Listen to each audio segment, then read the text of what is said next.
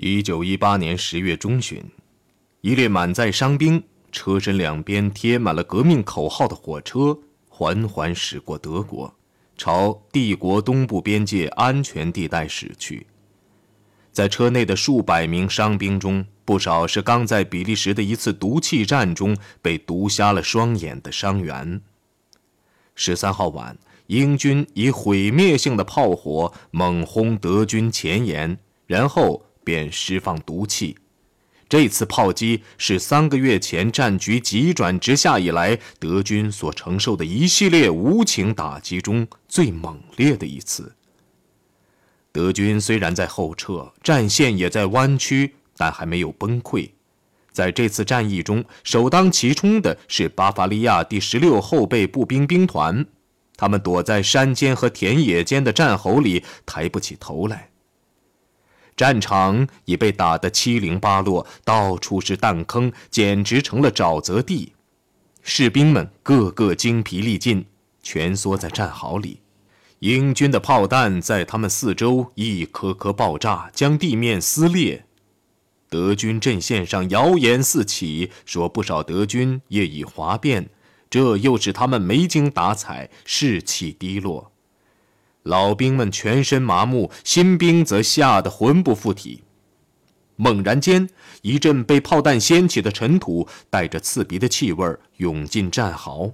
不知谁高喊了一声：“毒气！”这是他们首次碰到芥子气。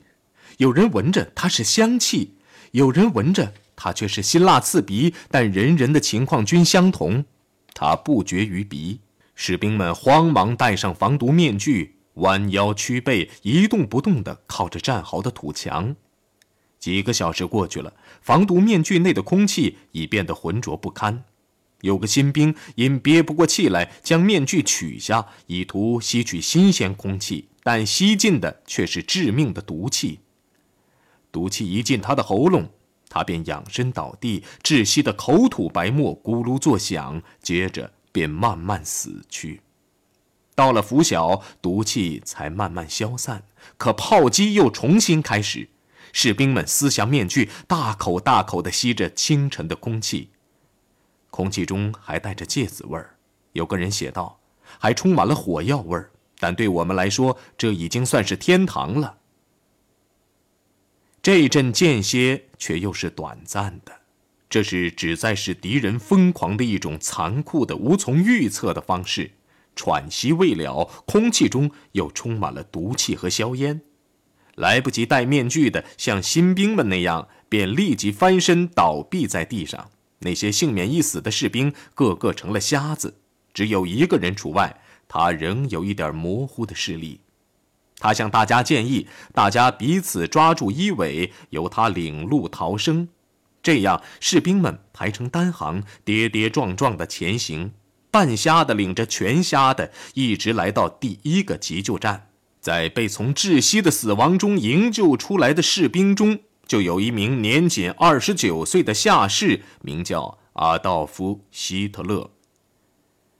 列车带着希特勒东行时，他仍是个瞎子，且处在身心全部崩溃的边缘。与其他受害者一样，他双眼红肿，脸鼓鼓的，像个皮球。这些士兵说话的声音像鬼似的，有气无力，非常可怕。如果有护士前来照料，他们往往大发雷霆，予以拒绝。他们不吃不喝，不准人们去治疗发炎的双眼。不管医生怎样说，他们的视力很快可以得到恢复，这都无济于事。他们受欺骗的时间太长了。他们所需要的是一动不动地躺着呻吟，将痛苦解除，即使靠死亡来解除也好。这个身体受伤、意志消沉，十五年后竟成为帝国元首的下士，此时尚不明了德国失败到了何种地步。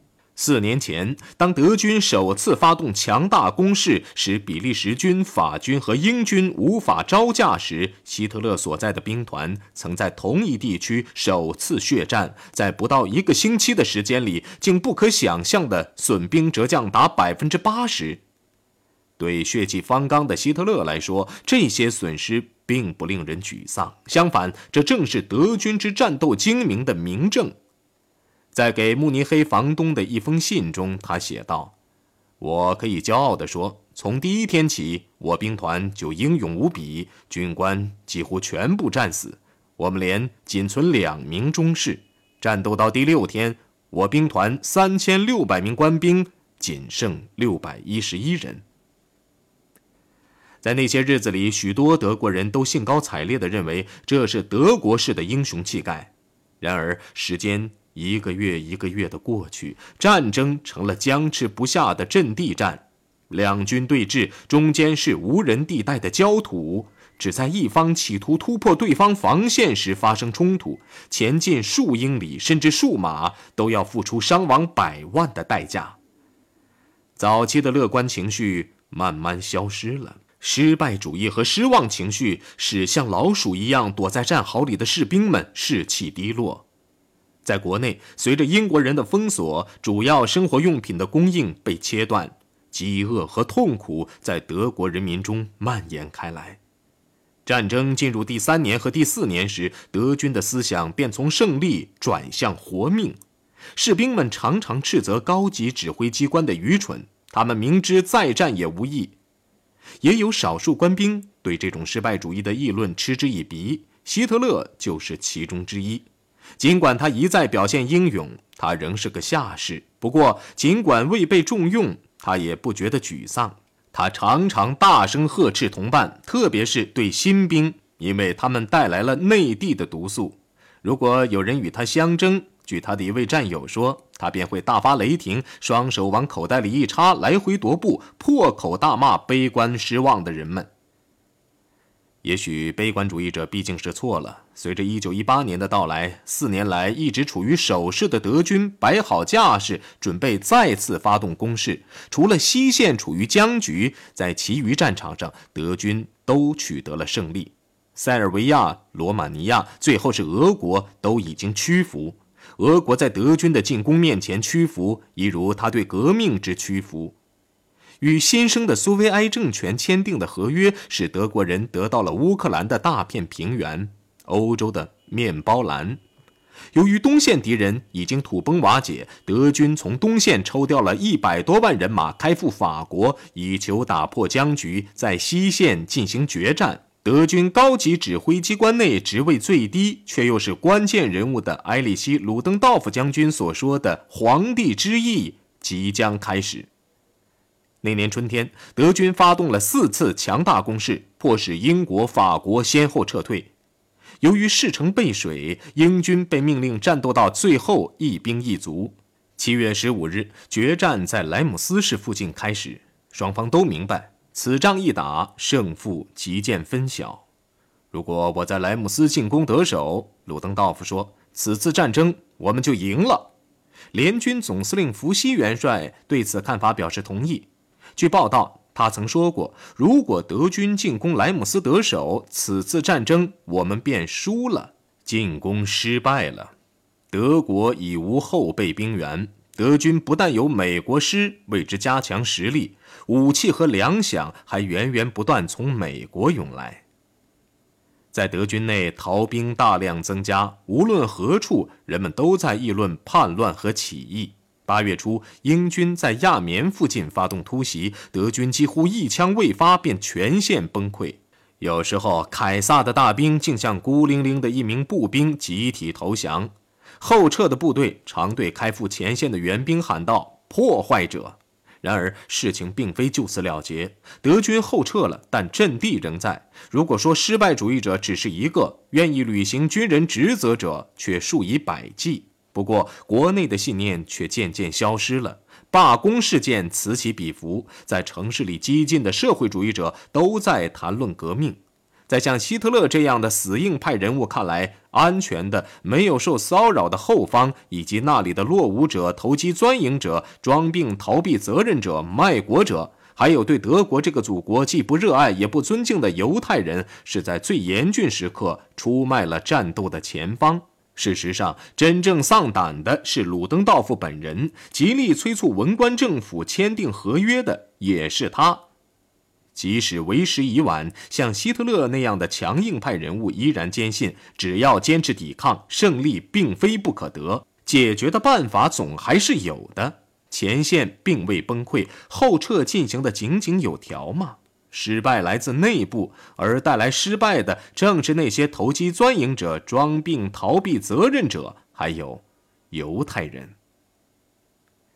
有希特勒做盲目证人的悲剧，以及他毫无疑问的加以尊敬的权力的崩溃，为他自己令人吃惊的最终取得权力打开了道路。他所认识的世界是受古代皇室的后裔及贵族统治的世界，所有高级的职务。外交职务以及军界显赫的职务，通通由具有古代贵族血统的人物、具有高级教养和教育的贵族担任。战争改变了这一切，在战壕里，出身高贵和出身低贱的人们并肩作战，该由贵族军官担任的肥缺也逐渐由一般人物填补。全欧洲的皇族所把持的权力，都是虚有其名的权力。在毫无名望的普通人中，出现了像希特勒那样即将铸造实权的人物。这些人物开始的时候平凡甚至庸俗，但他们驾驭着民众反战的无情巨浪，滚滚前来。他们之所以能够驾驭民众，是因为民众反对要人们为谁也说不清楚的目标而做出牺牲的这场战争。当火车拉着他前往设在波莫拉尼亚省小城。巴斯瓦尔克的医院时，自身的痛苦与失望使他的崇高愿望全被抛到九霄云外去了。但是，经过几个星期的治疗后，希特勒恢复了视力，角膜炎已经消去，双眼也已经退肿，眼眶的剧痛也开始减轻。慢慢的，我看清了周围事物的轮廓，视力一恢复，沮丧的情绪消失了。原来需要柏林大学神经病院主任、精神病专家埃蒙德·福斯特教授专门治疗的精神恍惚症也随之痊愈。由于对芥子气知之甚少，福斯特医生诊断认为希特勒之失明是歇斯底里所致。希特勒的视力何以能够恢复？这原来是无法解释的。业已康复这一事实，恰恰证明医生的诊断之正确。事实上，希特勒曾有过芥子气轻微中毒的一般症状：发热、红肿、呻吟、沮丧，以及可在数星期内治愈。视力的恢复还给希特勒带来了希望，使他重新对目前的各种事件发生兴趣。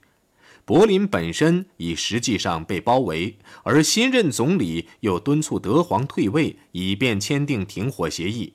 希特勒曾听人说过，在德国国内。叛乱事件此起彼伏，但他却认为这些传闻纯属谣言。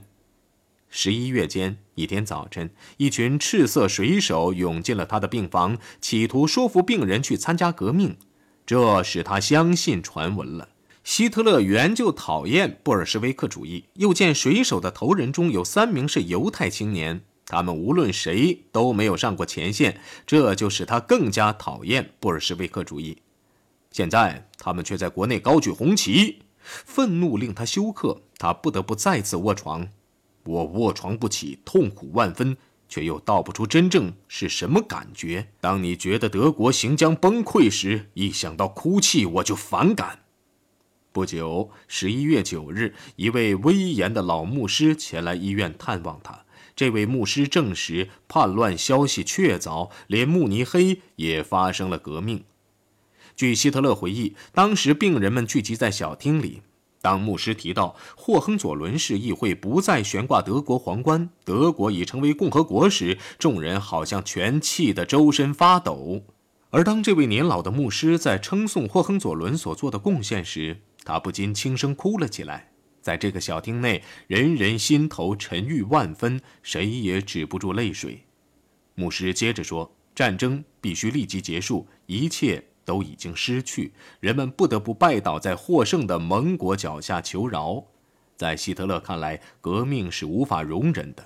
我无法再安坐，哪怕是一分钟。一切又在我眼前重现。我摇摇晃晃地摸路回到宿舍，一头扑在床上，把头蒙进毛毯和枕头下。自十一年前站在母亲的坟前，站在奥地利里昂丁村的坟地里哭泣以来，这是他希特勒首次哭泣。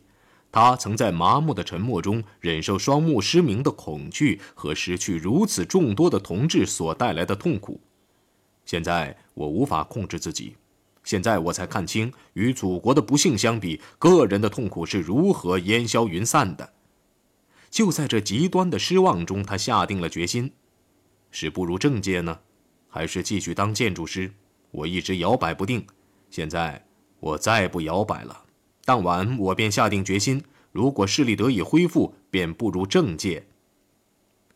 希特勒的二度失明在医学上找不到解释，福斯特医生更加坚信他初期的诊断，也就是他的病人是带有歇斯底里症状的精神病患者。然而，希特勒本人则坚信他永远失明了。十一月十一日，德国在康比恩森林投降。投降所带来的耻辱使他痛苦万分，生活似乎是无法忍受的。但是到了当晚或者第二天晚上，当他在绝望中静静地躺在小床上时，一种超自然的幻影将他从痛苦中解救出来。与圣女贞德一样，他听见许多声音在向他呼唤，要他拯救德国。突然间，奇迹发生了。笼罩在希特勒周围的黑影消失了，他重见光明了，如同他允诺过的一样。他庄严地宣誓，他要成为一位政治家，用毕生的精力去实现他得到的命令。当天晚上，在巴斯瓦尔克冷清清的医院病房里，二十世纪一股最凶残的势力出世了：政治投身于希特勒，而不是希特勒投身政治。